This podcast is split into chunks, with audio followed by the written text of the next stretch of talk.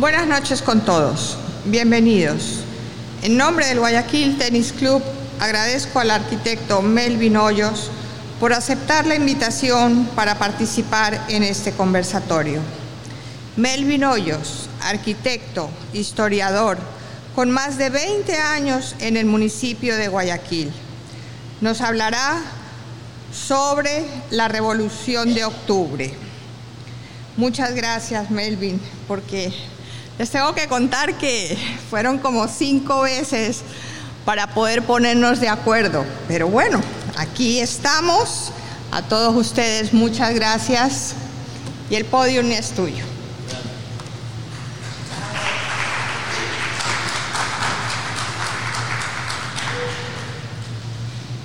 Muy buenas noches, señoras y señores. Me alegra que estemos aquí. Es obvio que si están junto a mí en este instante es que este tema les interesa. Y realmente no sé, a quien no puede interesarle saber cómo obtuvimos nosotros la libertad, cómo obtuvimos nosotros la independencia, cómo logramos ser dueños de nuestro destino finalmente para aquella época en que éramos parte de España. Es necesario e imprescindible entender por qué es que nos quisimos liberar. ¿Cuáles son los antecedentes reales de ese malestar que se genera en toda América y por lo cual nosotros tomamos la decisión, así como otros pueblos de América, de no depender más de España. Y para poder entenderlo en principio tenemos que saber una cosa. Los españoles cometieron un error enorme de apreciación de las tierras que poseían en ultramar. Llegaron a pensar equivocadamente de que las tierras que ellos poseían en ultramar, y me refiero a la corona, estaban habitadas por españoles de tercera categoría. ¿Por qué lo digo? Porque el español de primera categoría era el nacido en la península.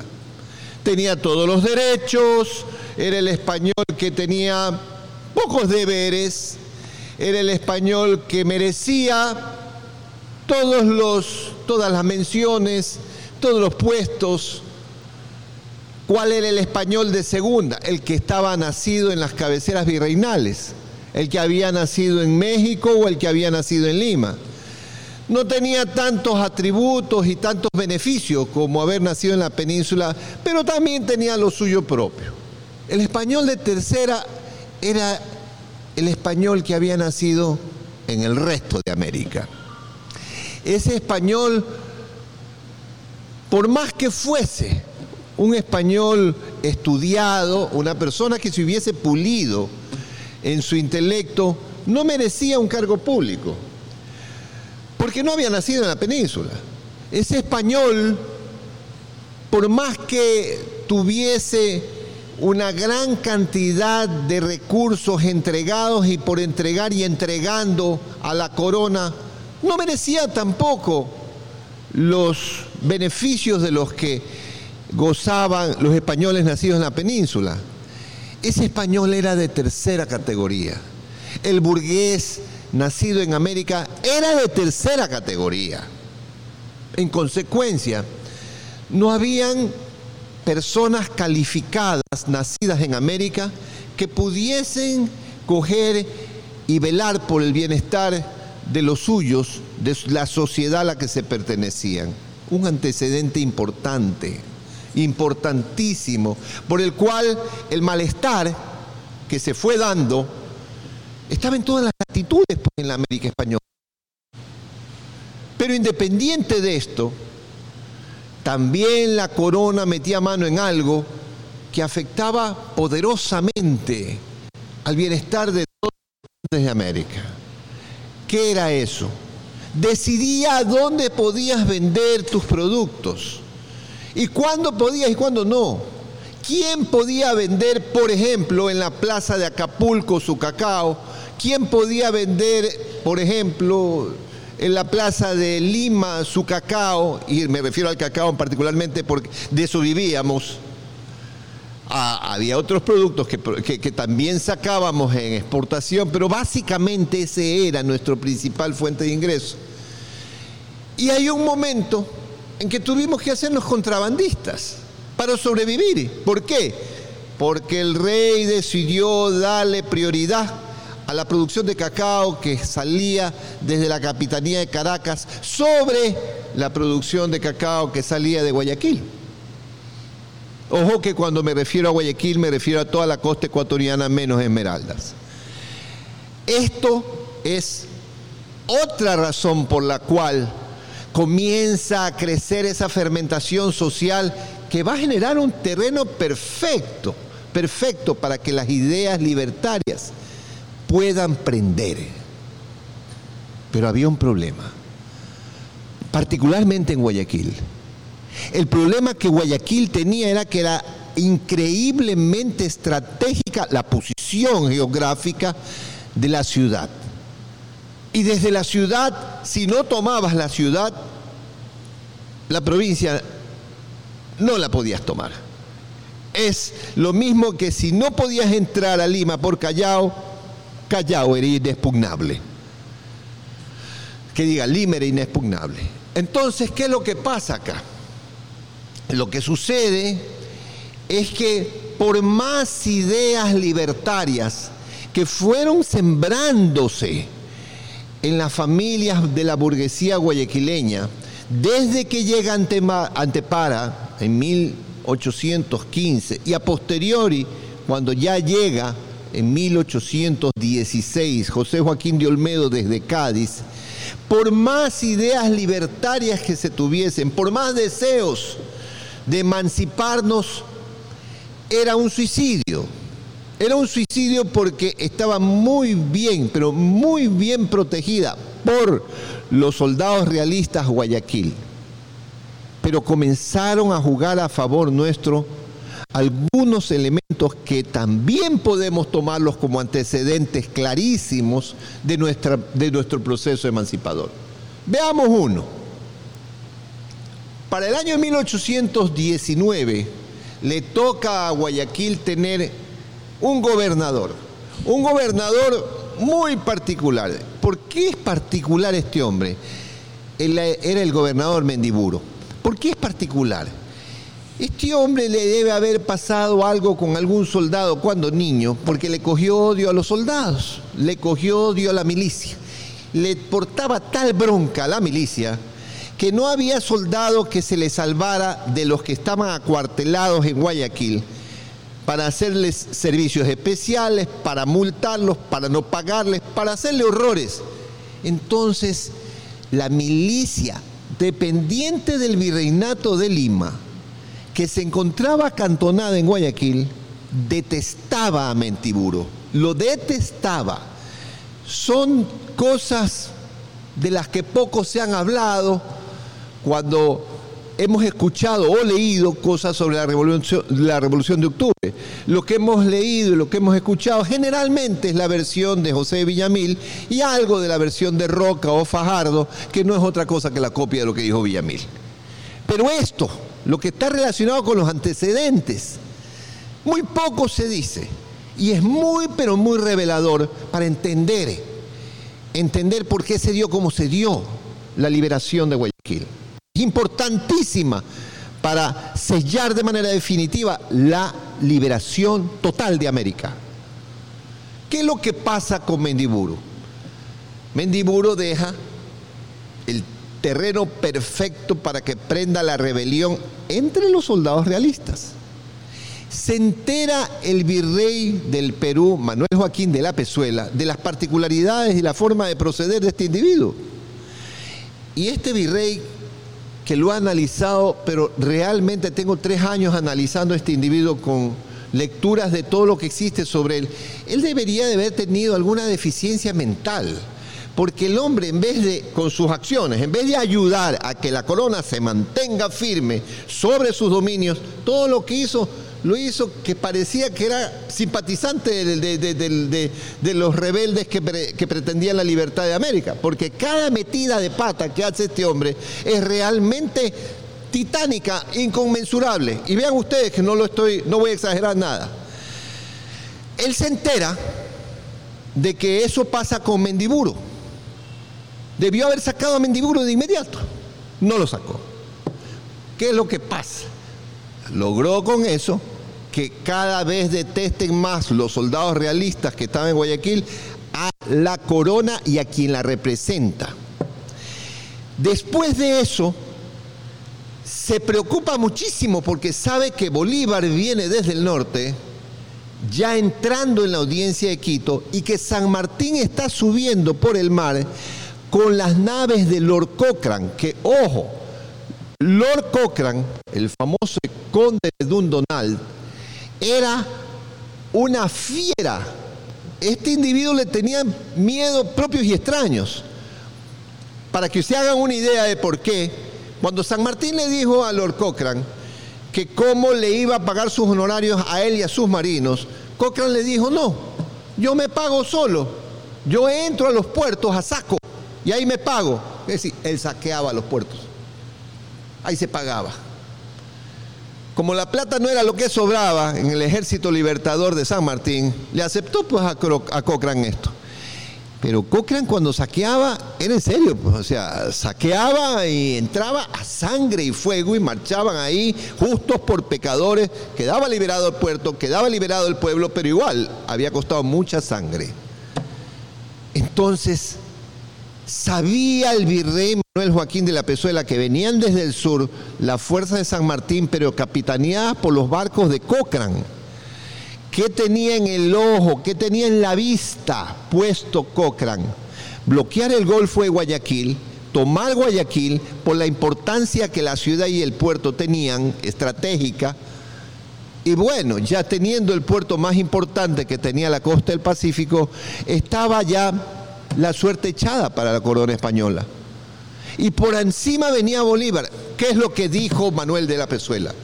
No, estamos en una emergencia, voy a mandar al cuerpo de élite que tengo en esta parte del, continente. El cuerpo de élite de soldados de Manuel Joaquín de la Pezuela era el batallón Numancia. El batallón Numancia lo tenía acantonado al norte del actual Chile. Ahí estaba. Pero cerquita tenía otro batallón, que era la antítesis del batallón Numancia. Numancia era soldados recios, respetuosos de los derechos de la corona española y defensores irrestrictos de los, de, los derechos de España, entre comillas derechos. Pero el otro batallón que estaba cerquita era nada más ni nada menos que el de granaderos de, de reserva. El Numancia tenía una gran cantidad de españoles dentro del batallón. El granaderos de reserva casi no tenía españoles dentro de su batallón. ¿Y qué soldados tenía el granadero de reserva? Básicamente eran indígenas, nativos. Pero nativos que al igual que Mendiburu, acá en Guayaquil, con, con Manuel Joaquín de la Pezuela en Lima, no les habían pagado en ocho meses. Y que no solamente se había hecho antipática la corona por no pagarles ocho meses, sino que esos nativos que formaban el granaderos de reserva habían sido casi todos reclutados a la fuerza. ¿Qué pasaba entonces con el granaderos de reserva? Se había caracterizado por ser el batallón conformado por la mayor cantidad de desertores que existían en los ejércitos de España en América. Ese era el batallón granaderos de reserva. ¿Qué hace Manuel Joaquín de la Pezuela cuando se da cuenta que a la altura de Mompox cogen y paran a Bolívar? Le perdió el miedo a Bolívar. ¿Qué hace Manuel Joaquín de la Pezuela cuando se da cuenta de que no actúa Cochrane, sino que se queda bloqueando el Golfo? Le pierde el miedo a Cochrane. Pésimo error. Pésimo error porque decide no mandar a Numancia decide mandar nada más ni nada menos que al granaderos de reserva. Mandar al granaderos de reserva y poner luz verde para que Guayaquil se libere es casi una sola cosa. Casi una sola cosa. Y ya van a ver por qué. El Granaderos de Reserva, y haciendo un paréntesis, era tan especial que habían cogido y llegado a un nivel de experticia extraordinario para que sus soldados se enfermen, enfermen entre comillas. Sabían envolverse en frazadas con azúcar para que les suba la temperatura al cuerpo y quedar afiebrados. Se las ingeniaban para hacer horrores para que parecer enfermos, pero ya todos sabían de la pata que cojeaban. Entonces no le hacían caso a ninguno. Igual los mandaron desde Callao toditos en el mes de junio de 1820 a Guayaquil. Pero ¿qué pasa cuando llegan a Guayaquil? Que tienen a los otros soldados que van a ser cambiados, que les dicen, aquí hay un gobernador que es un enfermo mental. Aquí vienen a la boca del infierno a morir.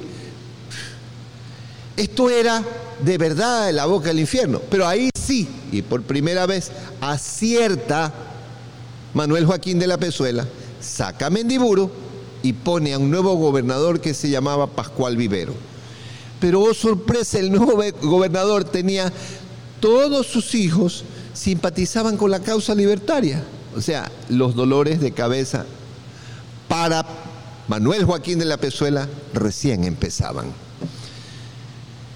¿Qué es lo que sucede cuando llegan aquí? En junio de 1820, cuando llegan los oficiales, llegan los oficiales del Numan, perdón, del Granadero Reserva, en una corbeta a Guayaquil, llegan con tres soldados del Numancia que han sido expulsados del Numancia, pero no como nosotros hemos escuchado porque venían simpatizando con las ideas rebeldes. Mentira.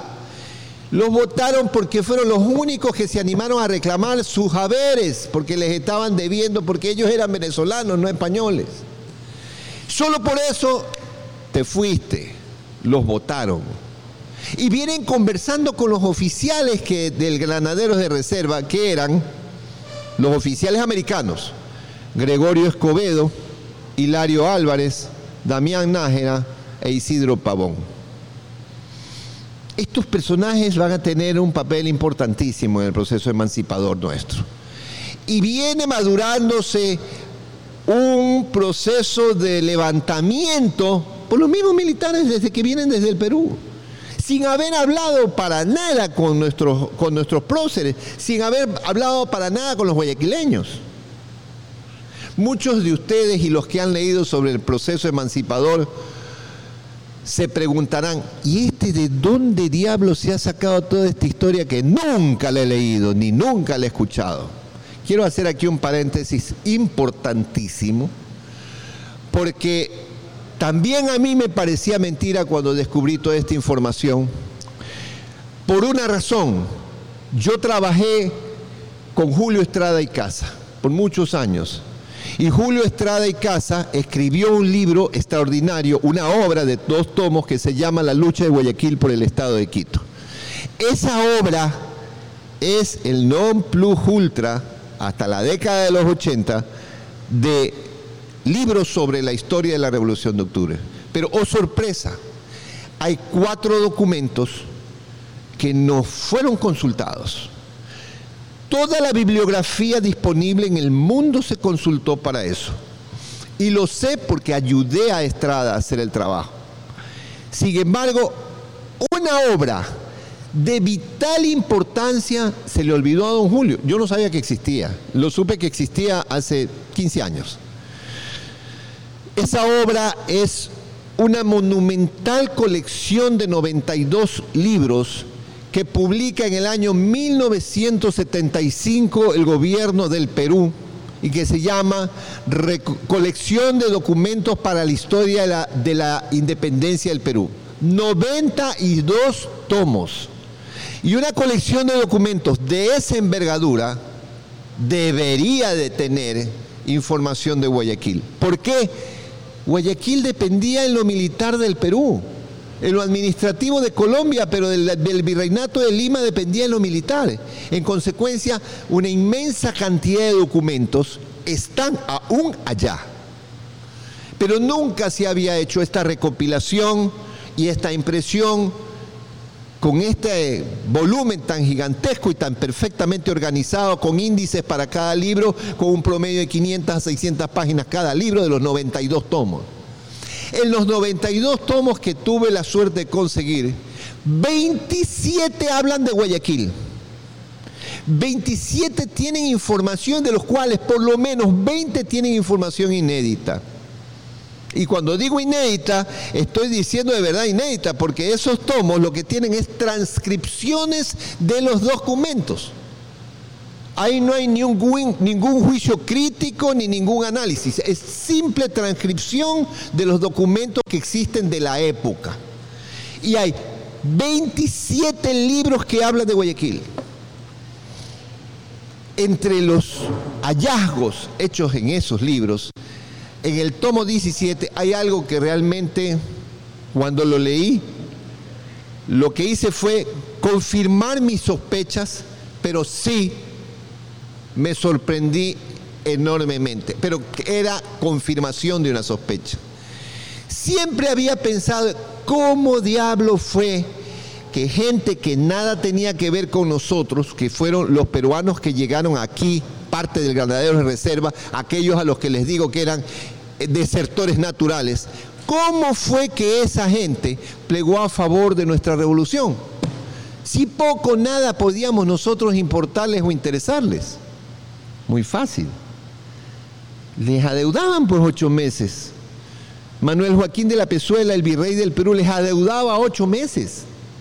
Y Gregorio Escobedo, cuando el primero de octubre estaba, estuvo en la casa de Villamil y se reunieron en la sala pequeña que preparó Antepara y a la que él mismo bautiza como la fragua de Vulcano, Gregorio Escobedo dice, esta puede ser una revolución totalmente incruenta, no va a derramarse una gota de sangre. Él sabía por qué lo decía, porque solo con que le diesen el dinero, que eran 25 mil pesos, para cubrir los sueldos no pagados de los miembros del Escuadrón de Caballería Daule, el Granaderos de Reserva y de la Brigada de Artillería, con eso tenía al 90% de la soldadesca en el bolsillo. ¿Qué mística podía estar en el espíritu de una gente que era tratada permanentemente mal por los representantes de la corona? Ninguna. Ninguna mística.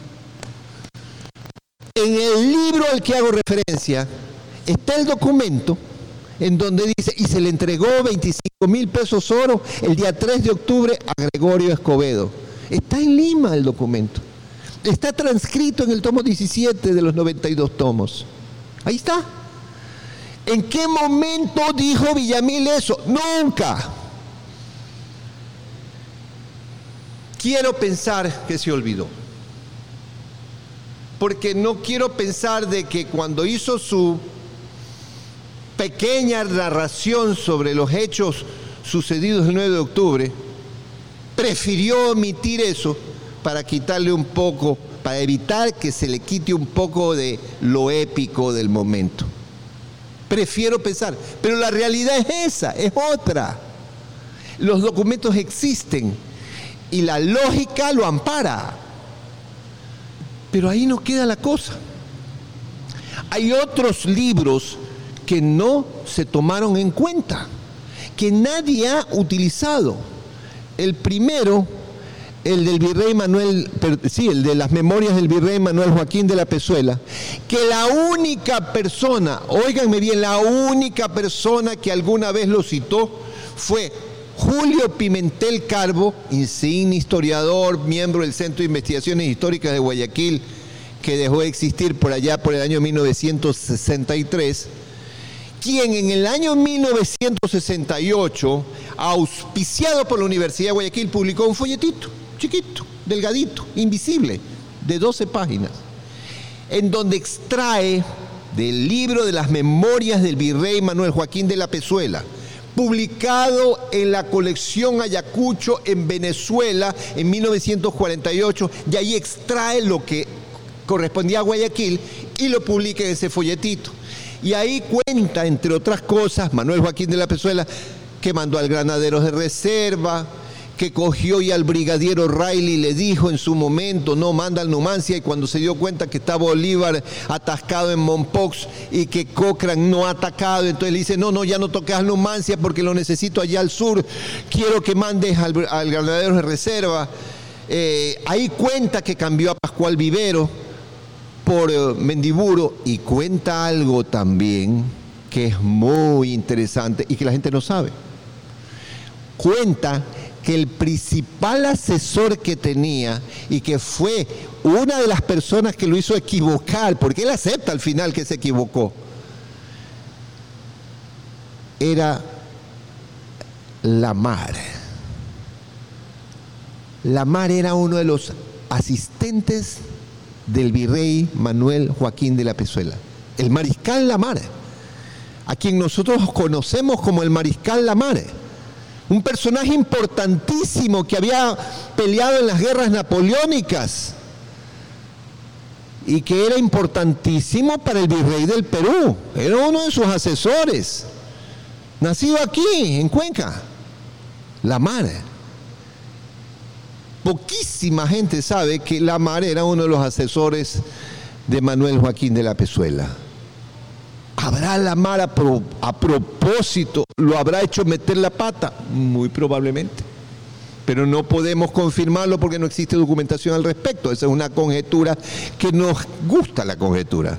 Pero no, hasta ahí no más llega pero lo cuenta en las, en las memorias y Julio Pimentel Carbo lo saca y lo pone en el folletito y cuenta muchas cosas que no conoce nadie que no conoce nadie porque esos folletitos que la Universidad de Guayaquil sacaba, si bien es cierto eran increíblemente interesantes, eran muy pocas las personas que lo leían por dos razones.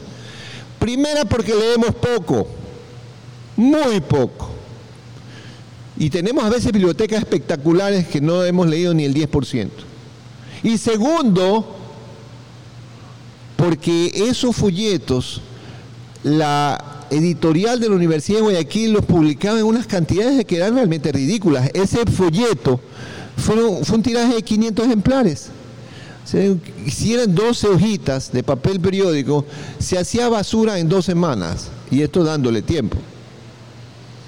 Entonces el folleto no lo conoce nadie. Ni siquiera don Julio, a quien yo asistí tantas veces, ni siquiera don Julio tenía el bendito folletito. 1968. Entonces, el segundo libro, Manuel Joaquín de la Pezuela, Las Memorias. Y el tercer libro, Las Memorias de Lord Cochrane que cuenta, entre otras cosas, que estaba decidido a entrar el día de su cumpleaños a sangre y fuego a Guayaquil para liberarla de una vez por todas y el día del cumpleaños de Cochrane es el 30 de octubre. Ahora entendemos por qué Olmedo coge y el día 11 le dice a Villamil, rapidito, rapidito, vaya cuente que ya somos libres. ¿A quién? A San Martín y a Cochrane, que estaban bloqueando el Golfo. ¿Por qué? porque esa es otra cosa que se le olvidó a Villamil poner en su reseña. ¿Por qué siendo él el que fue el 11 de octubre a decirle a Cochrane que ya éramos libres y que el puerto estaba a disposición de San Martín para que el proceso emancipador se apresurara?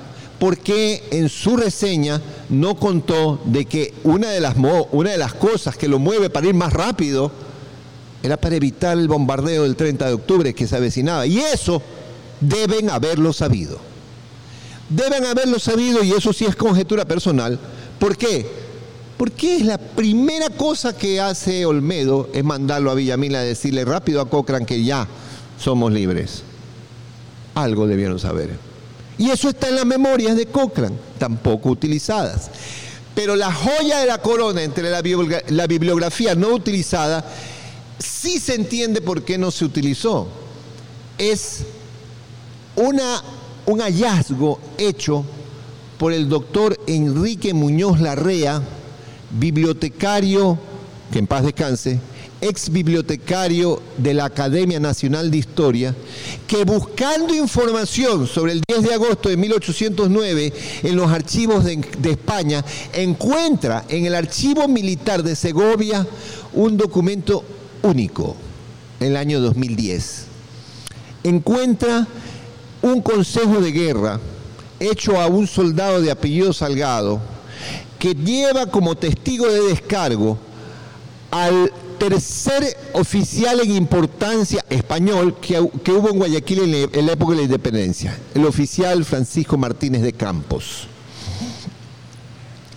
Este oficial cuenta con lujo de detalles lo que pasa entre el 7, 8, 9 y 10 de octubre. No, 7, 8 y 9 de octubre pero con lujo de detalles. Nos cuenta las cantidades de soldados que tiene cada batallón acantonado aquí, el nombre, nos cuenta los nombres de los oficiales, la cantidad de oficiales españoles y la cantidad de oficiales americanos. Cuenta absolutamente todo, con números, fechas. Incluso llega a decir, a dar a entender más o menos cómo se llaman las damas que en secreto de confesión le dicen al padre Querejazú, el sacerdote franciscano, que coge y alerta a los españoles en la iglesia de San Francisco de que va a haber una revolución en Guayaquil.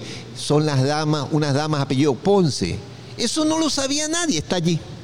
Y lo cuenta Martínez de Campos, porque él era amigo de las niñas Ponce, que ya eran pues unas señoras de avanzada edad, pero no eran casadas, era amigo de las niñas Ponce y las niñas Ponce hablaron hasta lo que no debían de hablar.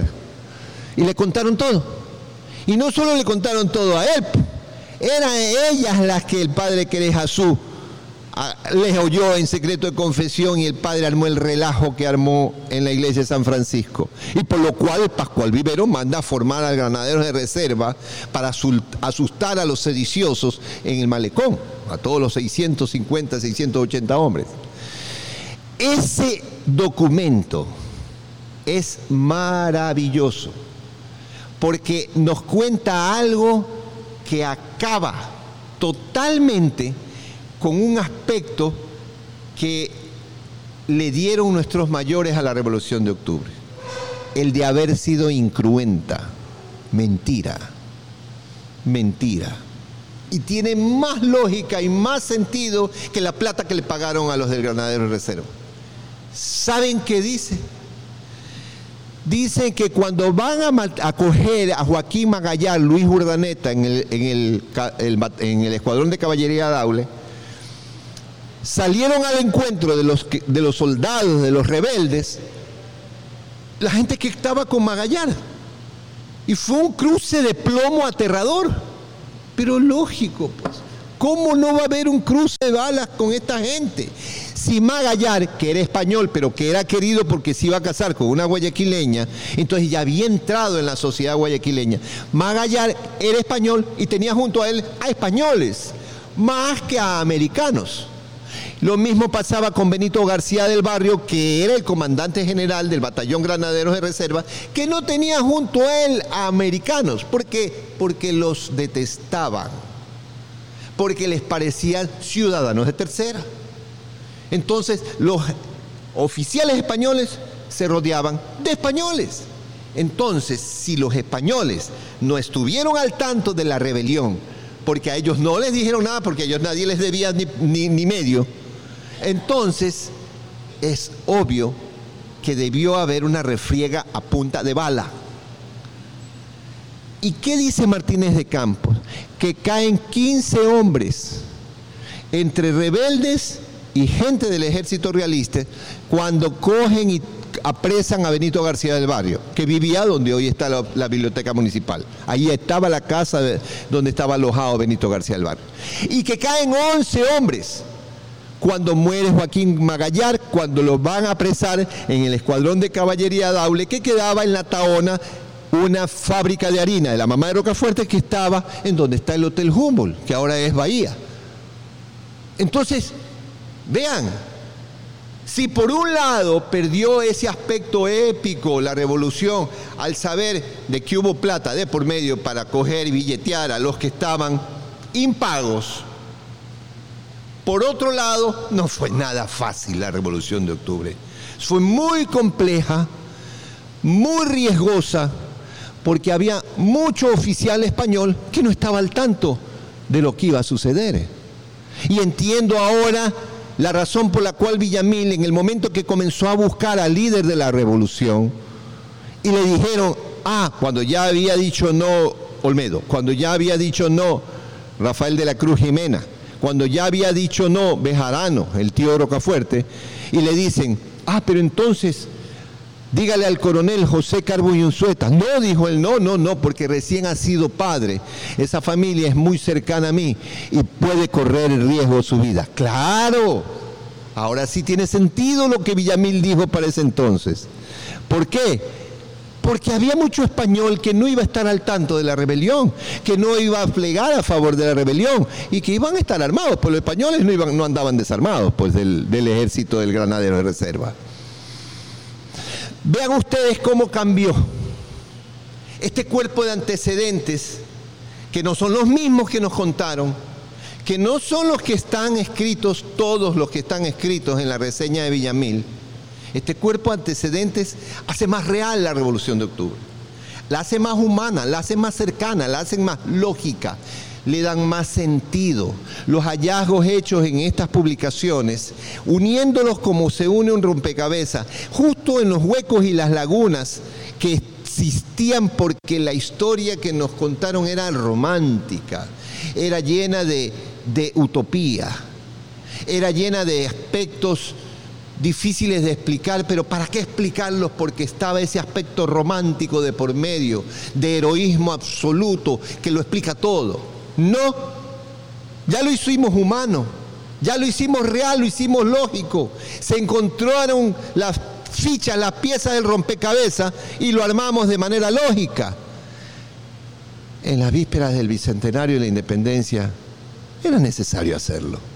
Estamos en el siglo XXI estamos conviviendo con una generación exigentísima, los millennials, que ahora todo piden una explicación lógica y con sentido. Bendito sea Dios que la encontramos. Y podemos explicar ahora sí con sentido cómo fue que nuestros mayores nos dieron la libertad. Y podemos explicar así con realidad cómo se dio el hecho más épico del fin del dominio español en América. Ahora sí les podemos contar y podemos coger y responder preguntas con lógica, con sentido. Si no lo hiciéramos así, creerían solo que es un cuento y por aquí les entraría y por acá les saldría. No es el momento de contar cuentos, es el momento de contar realidades.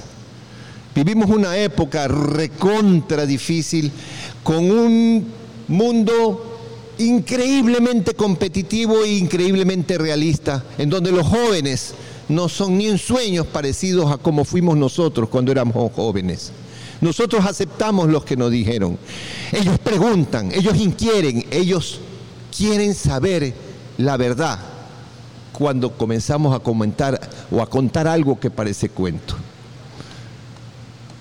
Gracias a estas publicaciones lo hemos logrado.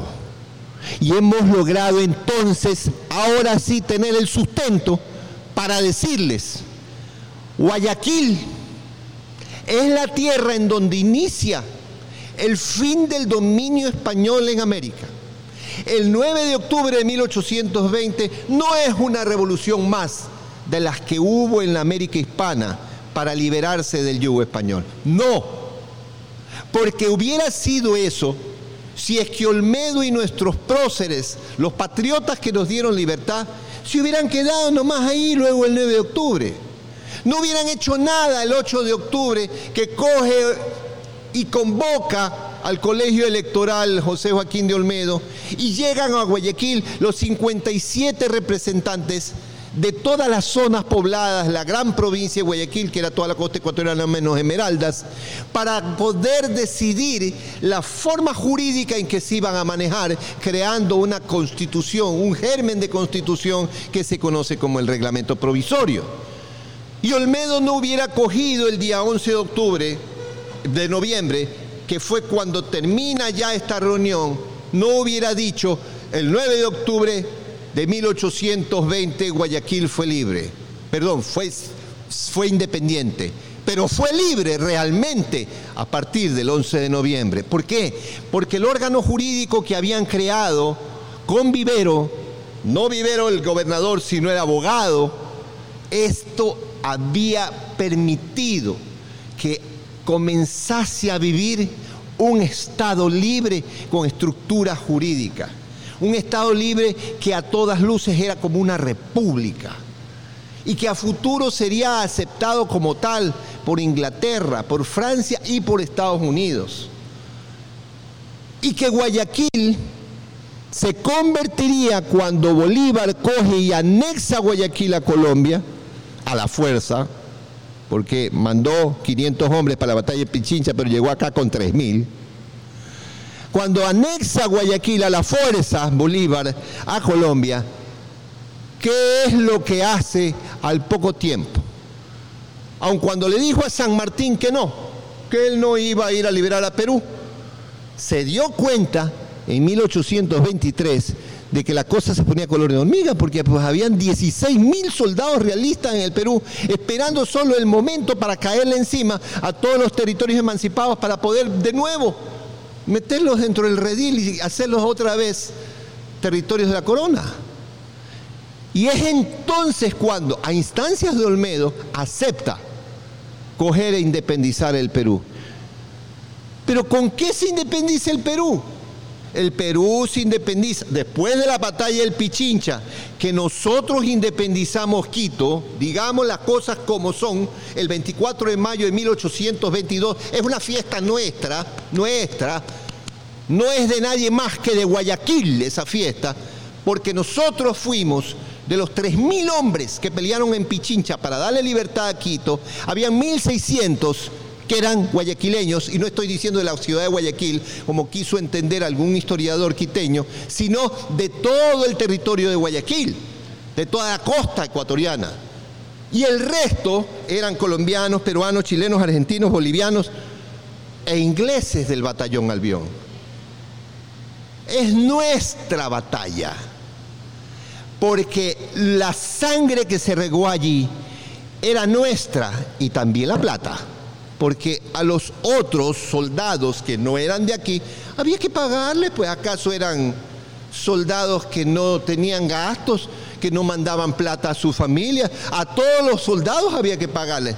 ¿Quién le pagó a los soldados que pelean en Pichincha? Olmedo. Es el gobierno de Guayaquil que les paga. En consecuencia, la batalla del Pichincha, que es el sumum de nuestro esfuerzo para liberar, liberar, la audiencia de Quito, después de las batallas de Cone, Tarizagua, batalla de Huachi 1, batalla de Huachi 2, batalla de Camino Real, esa batalla es nuestra. Como nuestro es, y así lo aceptaron los peruanos y lo siguen aceptando y están en sus libros de historia, como nuestra es, en gran medida, la responsabilidad de que se haya liberado el Perú en las batallas de Junín y Ayacucho si no, por favor, lean los libros de historia del Perú.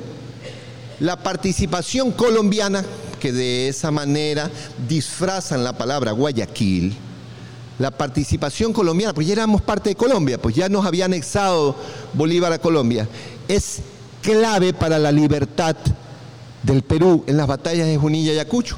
Pero vean los listados de los soldados que pelean en esas batallas y que son colombianos. Esos listados están no solamente en libros peruanos, están también en libros publicados en Colombia. Y están los listados, dice el nombre y la ciudad de origen. Y son cientos de guayaquileños. Guayaquil, Guayaquil, Guayaquil, Guayaquil, Guayaquil, Cali, Guayaquil, Guayaquil, Guayaquil, Guayaquil, Bogotá, Bogotá, Bogotá, Cali, Guayaquil, Guayaquil, Guayaquil. Esa es la realidad. En consecuencia, ¿qué tenemos aquí? Algo que tiene un perfil que no habíamos medido, pero que sí lo habían medido en otro lado al norte, y que lo taparon, pero no puede taparse para siempre el sol. Y entonces el sol brilló.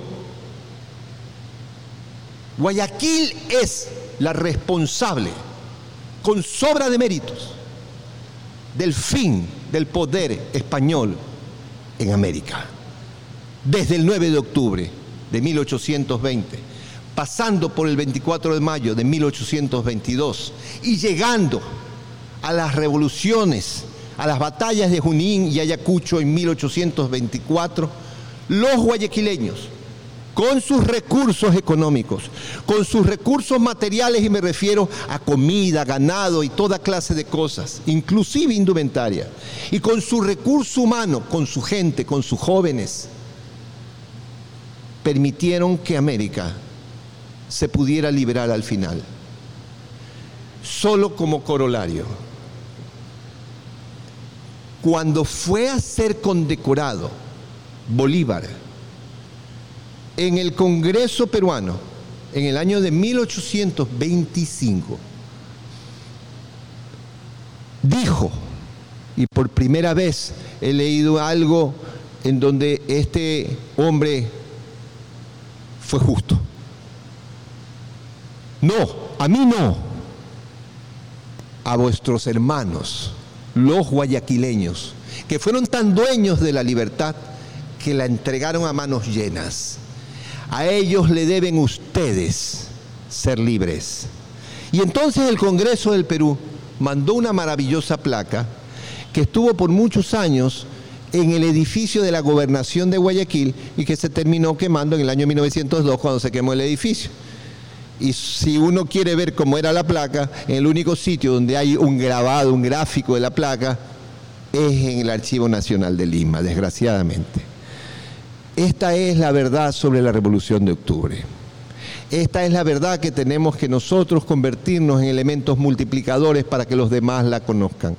Esta es o este es el verdadero legado de libertad que nos dejaron nuestros mayores y que estamos por festejarlo, sus 200 años. Muchas gracias.